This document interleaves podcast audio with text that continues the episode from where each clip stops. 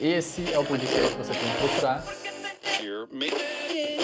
Coisas de Eu sou o Maicon. Maicon. Pedro. Muito bem.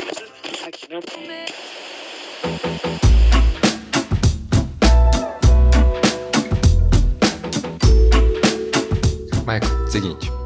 Eu não sei, eu, eu tava conversando com a Dani e eu- a gente tem a mesma memória de criança, perguntando pros nossos pais como que era na época deles, quando a vida era preto e branco. Você tem essa memória? Porque pra mim, assim, ó, imagina a cabeça de criança. Você vê todas as fotos e filmes antigos, é preto e branco. E aí, na cabeça minha de criança, e eu percebi que a da Dani também, eu espero que você que esteja ouvindo também tinha isso. O mundo era preto e branco antes de inventarem as cores. Não, não. pra- primeiro vocês estão equivocados. Você não assistiu é, o Guardião de Memórias, alguma coisa assim? O guardião. Não, é. Doador de Memórias. O doador de memórias. Depois que o doador de memória saiu do bagulho, teve cores de novo. É verdade. Por isso que as fotos não tinham cores. Porque o pessoal nem tinha memória. Porque. Comunismo, né? Enfim, tá, vamos lá. Nada a ver. Você não lembra? O disquete era pouca memória. Agora tem SSD, tem mais memória. Ah, então Nossa, liberou. nada a ver, tá ligado? Mas tá, a, a a conversa começou com a Dani quando a gente tava falando como que os filmes tratam os anos 60 de um jeito muito bizarro. Bizarro no sentido de era tudo muito feliz e, cara, não, Não, era cara, feliz. Era Você quer passar um pouquinho mais pra trás? Ah. E Cortando você, desculpa. Os anos 50 isso. era uma coisa estranha. É, E todo mundo dançava, não importa, tá ligado? Tipo, minha mãe Isso. morreu, sua mãe morreu, minha mãe morreu.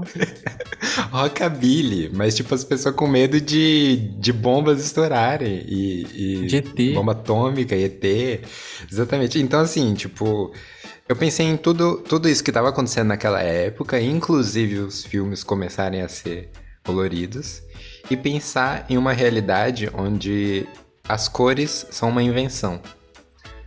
E aí eu pensei que, tipo, depois disso, depois das cores serem inventadas, é claro, alguém ia patentear as cores e transformar isso num negócio. Então Tipo teria- oxigênio no Lorax.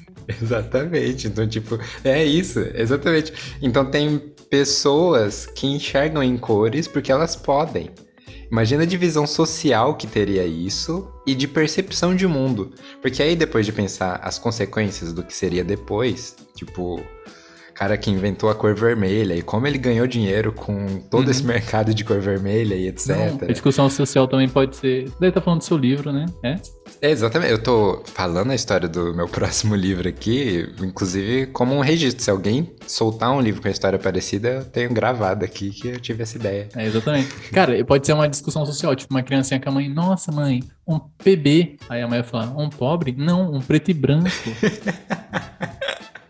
Cara, ia ter essa divisão, ia ter a pressão social de você, cara, você nunca viu azul, você precisa desse produto que é a cor azul na sua vida. Mano, mas é muito louco. É, a Letícia mandou no Instagram pra mim. Uhum. Nossa, eu vou. Vai continuar seu livro, eu vou achar isso que ela mandou, eu vou lê-lo ao Sim. em cores. Sim, beleza, beleza. E a minha ideia seria justamente partir de um mundo onde as cores foram criadas. Talvez ia acontecer tudo nesses anos 50, 60 bizarros, onde realmente as cores começaram a existir nos filmes, nas gravações na TV.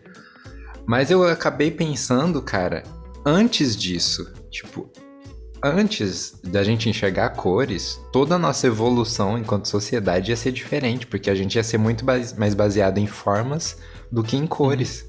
Tipo semáforo. Não ia ter as três cores do semáforo se a gente entregasse preto e branco. Ia ter formas. Sei lá, a gente avança quando tá redondo. é, o amarelo ia ser um triângulo.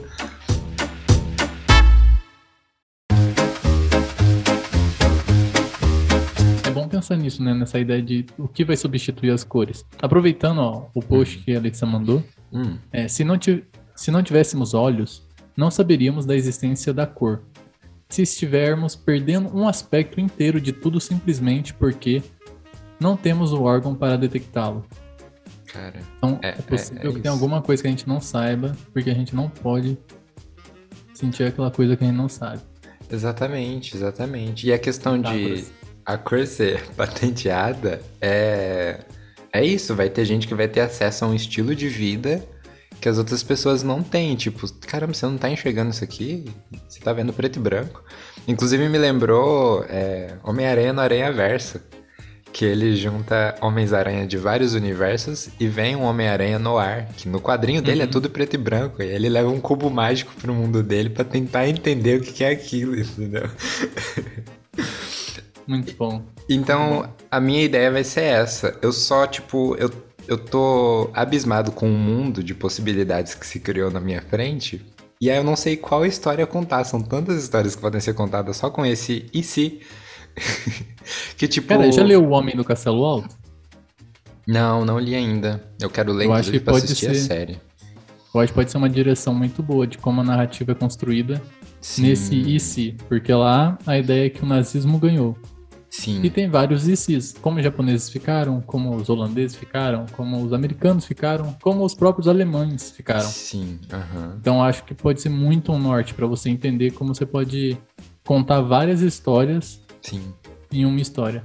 Com Bonito isso. certeza. Cara, muito bom, muito bom. Eu tenho esse- essa coisa de. Bom, poderia ser uma história e depois eu expandir esse universo, mas eu já me vi escrevendo como se fosse notícias, sabe? Das primeiras cores inventadas, fazendo pequenos contos assim de pessoas que enxergaram uma cor pela primeira vez, ou tipo do cara que inventou a cor azul. Como que foi que ele inventou e o que, que ele estava querendo. E, e, claro, são todos franceses ricos que foram os que Cara, começaram o cinema. uma ideia por cores. conta agora. Ah, Anota aí pra você usar. É uma favor. ser a história de uma garotinha que ela diz adorar a cor azul. O conto todo, ela fala, qual é a cor favorita? É azul. uhum. Só que o pessoal fala, mas você nunca viu cores, como você pode gostar de azul? Não, eu amo azul. E vai desenrolar todo o conto. Aí no final ela vai poder ver o azul. A última frase vai ser, ah, eu não gosto de azul. Exatamente, cara. É que. cara, você tem noção que transformar cor em produto muda tudo? Porque isso acontece com iPhone. Tem gente que ama iPhone sem ter. Não, aí, Apple quando- é melhor. Você tem? Não, nunca tive. É, é, Mas não. eu gosto de maçã. É.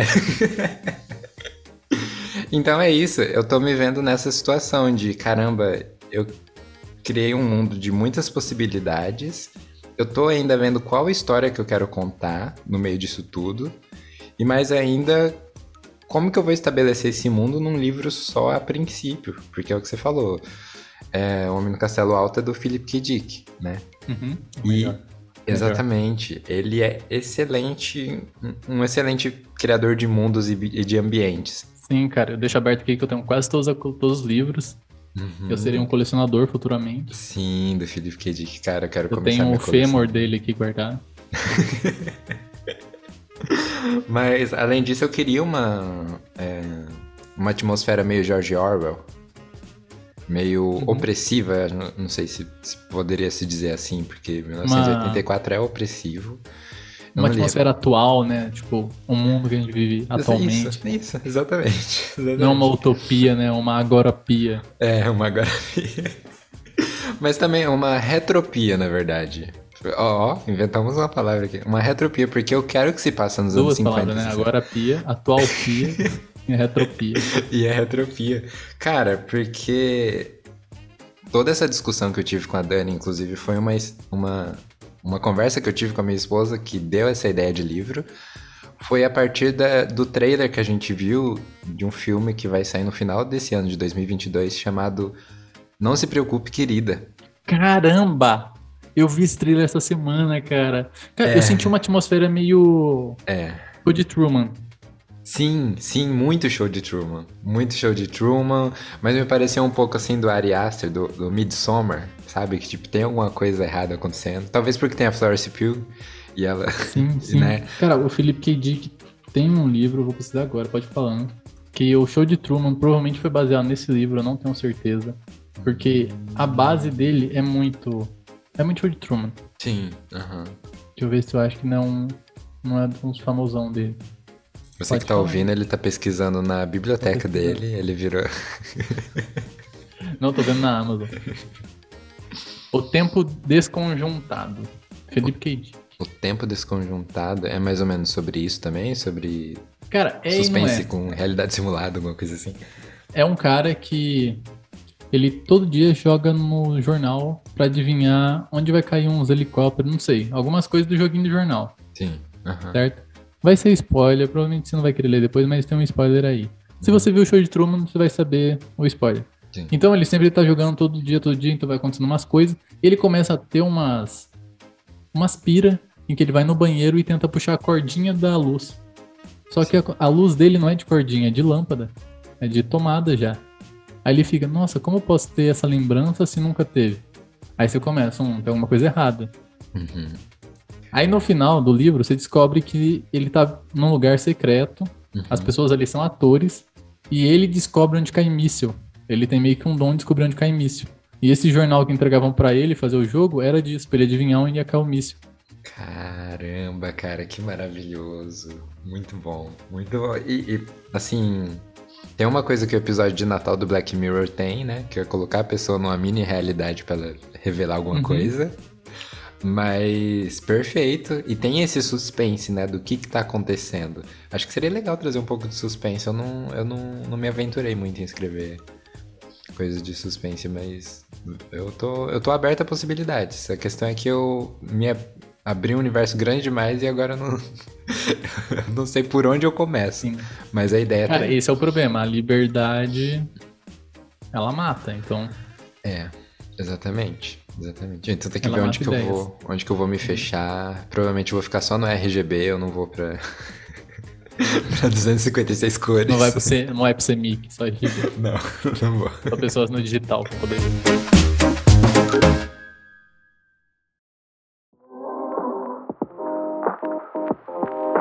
Não, mas dá pra você trabalhar muita coisa, só definir limites. Eu acredito que um exemplo que eu posso dar é cigarros e anéis rabo do gato.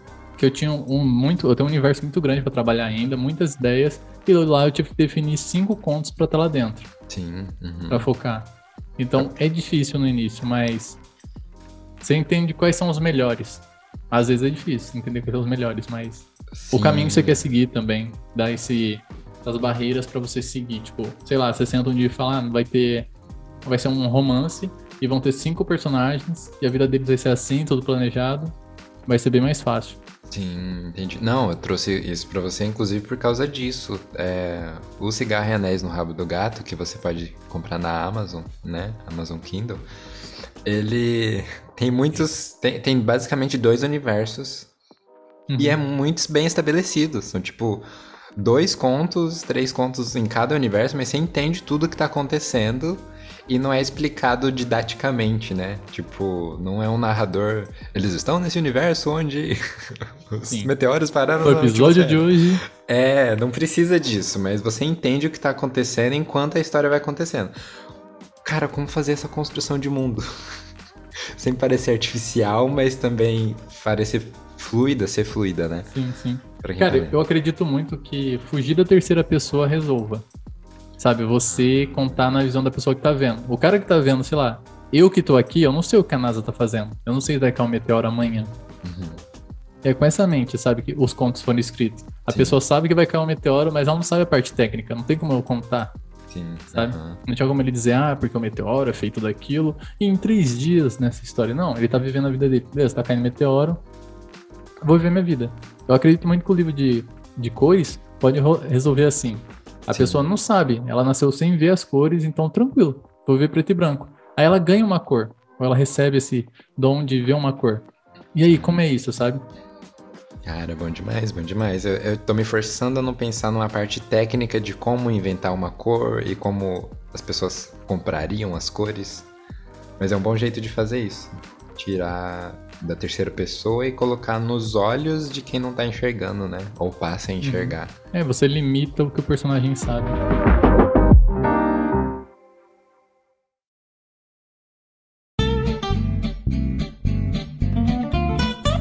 Pô, e até vai ter aquela parte da gente ler uma carta, tipo, lembra? Bem e o que, você acha? Eu tava pensando em abrir um e-mail. Esse é o quadro super, de nome super criativo, onde a gente vai ler uma carta e dar dicas, chamado Lendo uma Carta e Dando Dicas. O Jimmy vai adorar isso aqui. Maravilhoso, maravilhoso. Então já tá o convite pra você que tá ouvindo. Quer dica sobre criação de mundo? Sobre. Apesar que eu que tô aqui procurando dicas, velho. Exatamente. Então, se você quiser dar uma dica também, ou até recomendar um livro, seria legal, inclusive, isso.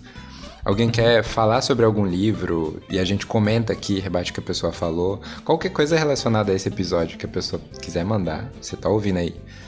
Quer conversar, fazer parte desse episódio, desse podcast bem aleatório? Sim. É só enviar para o e-mail que vai estar na descrição desse episódio.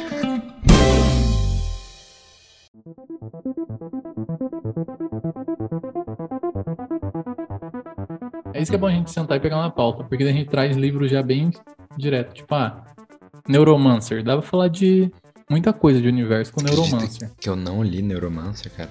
Cara, eu não li tudo. Eu, tinha, eu ganhei de presente os três, que as Sim. capas são maravilhosas. Pedro Aniwi, maravilhoso. Você falou que é, é bem hard, né? Assim, a capa é, passa é isso também. É ficção científica hard. É tipo, uhum. ficção mesmo. Então ele vai começar a explicar coisas de hardware, muita coisa ficção científica. Sim, maneiro. Mas, cara, e o, mais legal é, é ver a época. Porque, tipo, um disquete. Tipo, ele vai pôr o disquete. Nosso poderoso disquete de 100 MB aqui. Sabe? Sim, caramba, é verdade. E eu acho que falar de universo, a gente tem que falar de Neuromancer, por Sim. ser três livros. Voltando ao Felipe K. Dick, é, todos os livros dele é um universo diferente. Uhum. Ele é um cara que faz universo. E claramente o nosso padrinho, Douglas Adams. É verdade, Douglas Adams. Tem cara, muito o é... que falar dele. Realmente, realmente. Essa brincadeira que ele faz com. É humor inglês, né? Mas ele faz com o absurdo. Uhum. Sabe? De pegar uma situação que é comum e elevar isso a uma potência máxima sim, de absurdo para você dar risada. E, e, funciona pra caramba. Funciona pra caramba. Sim, cara. E eu acredito muito que a vibe de criar um universo, para ser um universo bom, já abrindo uma ponta aqui para falar de New Gaiman depois, que é outra pessoa que sabe criar universo. É Mas o Douglas, ele consegue fazer muitos universos bons criando nomes, cara. Porque no Guard Guardiões das Galáxias aqui, nada a ver. No Guia do Mochileiro das Galáxias, o que chama a nossa atenção são os nomes. É isso que ele cria. Os nomes que ele dá para as coisas, ele consegue criar coisa em volta. Então, a dica para você criar um universo é dê um nome. No Não Quero Patos Elétricos, eu criei alguns universos micros, não expandi tanto, brinquei um pouco. É, mas o que me ajudou muito foi dar nomes. Então tem um lugar que chama Maat. Sim. Então eu consegui criar um universo ali. Como vai ser Maat? Por que vai ter isso? Como vai funcionar isso? Uhum. Então dar nome para as coisas. Eu acho que isso funciona muito até no investimento. O pessoal fala, não, dê nome pro seu dinheiro. Sim, caramba, é verdade, é verdade. Mas assim, a importância que você dá pro lugar tá no nome. Uhum. É, e, e você desenvolveu vários lugares Dá para perceber isso até como quando passa de um lugar para o outro no Não Quero Patos Elétricos.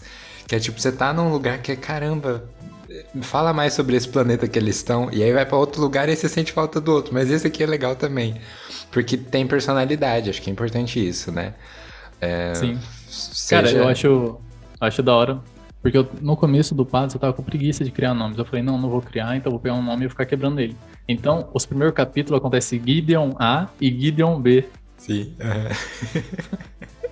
Por pura falta de vontade, assim, de continuar as coisas. Não, maravilhoso, mas assim, é... se tratando em ficção científica indo para outros planetas, outros mundos, a gente pode ver como que a, a criação de nomes do Douglas Adams era uma extrapolação dos nomes existentes, uhum. né, de, de estrelas e planetas. Mas trazendo mais pro, pro sóbrio, que é o que eu quero dar para o tom dessa história. Cara, eu achei maravilhoso quando eu descobri os nomes dos países do 1984. Cara, eu vou assumir que eu não li. Você já. Não, então eu, eu vou te mostrar, calma aí. País. A pessoa tá ouvindo. Mas você escreve ficção científica e não leu. não, é que 1984 não é ficção científica. É, não, é? Não sei. Tem outros lugares que são citados no livro, mas é basicamente a Eurásia e a Lestásia. E aí, tá, legal. Dois países, beleza. E, os dois terminam meio parecido, que a gente entende num, num, num governo totalitário, e que uhum. inclusive limita a, a língua das pessoas. Inclusive tem muito disso do 1984 de eles mudarem a língua para limitar o pensamento das pessoas. Então, beleza, o nome ah, dos lugares, nossa. o nome dos lugares é tá relacionado a isso. Mas Eurásia quer dizer que é um governo que governa toda a Europa, quase toda a Rússia e uma pequena parte da Ásia. Uhum. E isso não tá no livro. Tipo, ele não explica Eurásia, que não sei o que, ele só referencia um pouco. E Lestásia já é o, o leste da Europa com uhum. a Ásia realmente. Então, é todo o Oriente, né?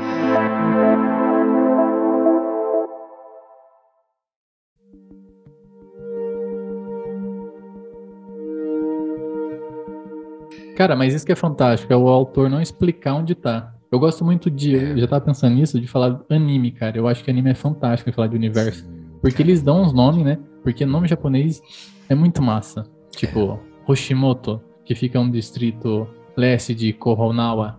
Os animes meio que lançam os nomes assim e eles não explicam onde estão. Ou eles falam localização, tipo, que fica perto de Tóquio.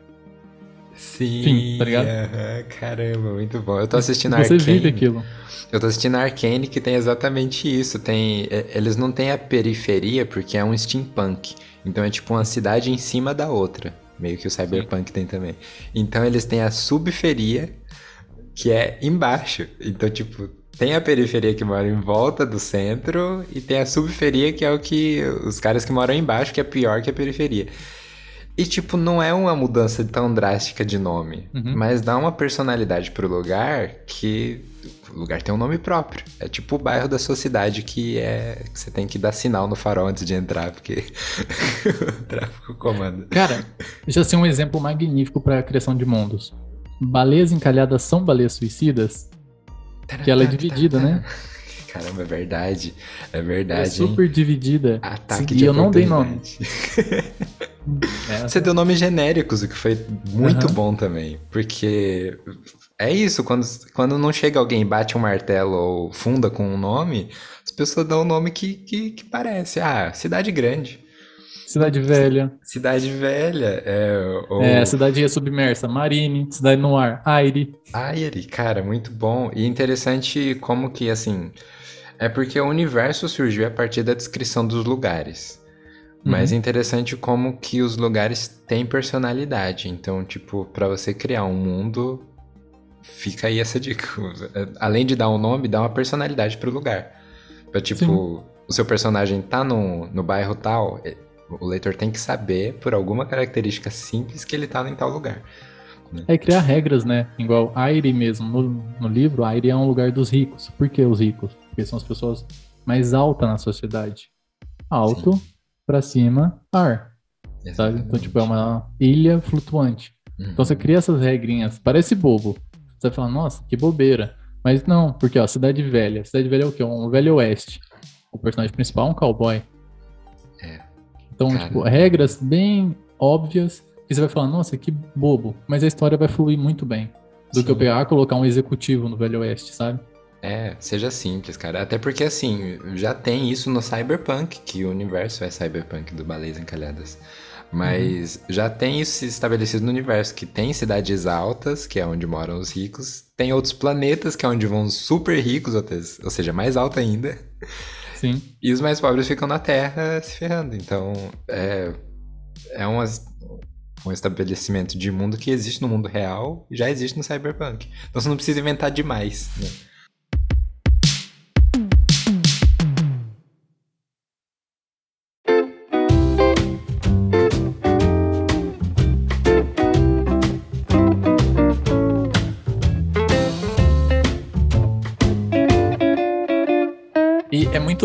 Da pessoa que estiver ouvindo, quiser escrever sobre ficção científica ou não, porque a ficção científica ela abrange. Eu gosto muito disso, que ela abrange. Eu me coloquei, eu me peguei, eu não era autor de ficção científica, lancei dois, mas eu ainda não aceitava. Uhum. Eu peguei o Michael, mini Michael, coloquei ele na ficção científica soft. Eu me aceitei ali. Quando você entende, porque, né, tem. Aí a pessoa vai ter que sentar, dar uma lida, entender uhum. do que ela quer falar, do que ela não quer falar. Quando você entende onde você quer chegar, os mundos ficam bem mais fáceis. Quando eu entendi que eu queria escrever soft, que é focando no ser humano, Sim. o meu mundo é qualquer mundo. Só que eu preciso ter regras. Então eu coloco pedras gigantes caindo na terra porque isso vai causar um, uma ideia de ansiedade. Então a pessoa, como ela vai sobreviver à ansiedade? Como ela vai fugir disso? Como ela vai lutar contra isso? Será que ela vai lutar contra isso? Não, ela vai ver de boas porque não tem o que ela fazer. Então tá aí, ela vai reagir àquilo. Eu, eu entendo muito isso no, no universo das cores. É, você tirou, tem, o mundo é colorido, bonito, você tirou isso. E aí, como a pessoa vai reagir? A história vai. Cara, vai ser lisa. Então você vai focar, ah, mas peraí, vou focar no quê? Vou focar em explicar como as cores foram feitas, da máquina, não sei do que, daí já entra uma ficção científica hard. Uhum. Inventaram um reator de fusão, sabe? Sim, já não seria Mas daí objetivo, não. né? É. Aí você foca no filho do doutor que trabalhava na estação tal, mas você não foca na estação. Que o filho dele era assim, era meio tal, e vai continuando a história focando no filho, que ele queria pegar um gato marrom, mas ele não sabia a cor do gato. Todo dia chegava em casa com um gato e falava, papai, esse gato é marrom? Não, não é.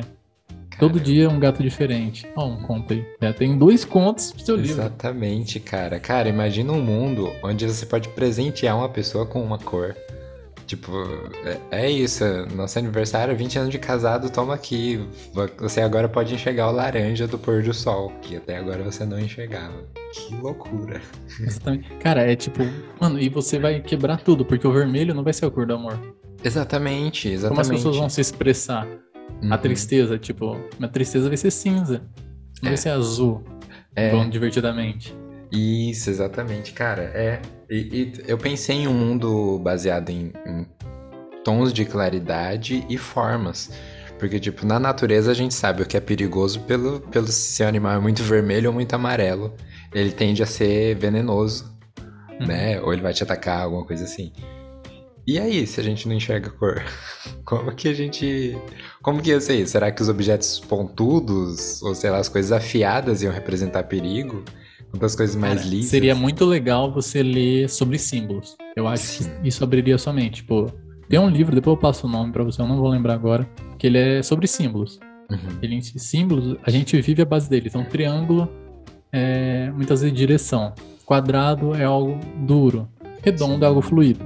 Então a gente já Sim. tem essa naturalidade. E você pode trabalhar muito bem isso. Uhum. A primeira coisa que eu pensei foi o semáforo. Porque eu pensei Uhum. nisso, caramba, são três bolas. E se fosse tudo preto e branco, como ia ser? O mais de claro pro mais escuro?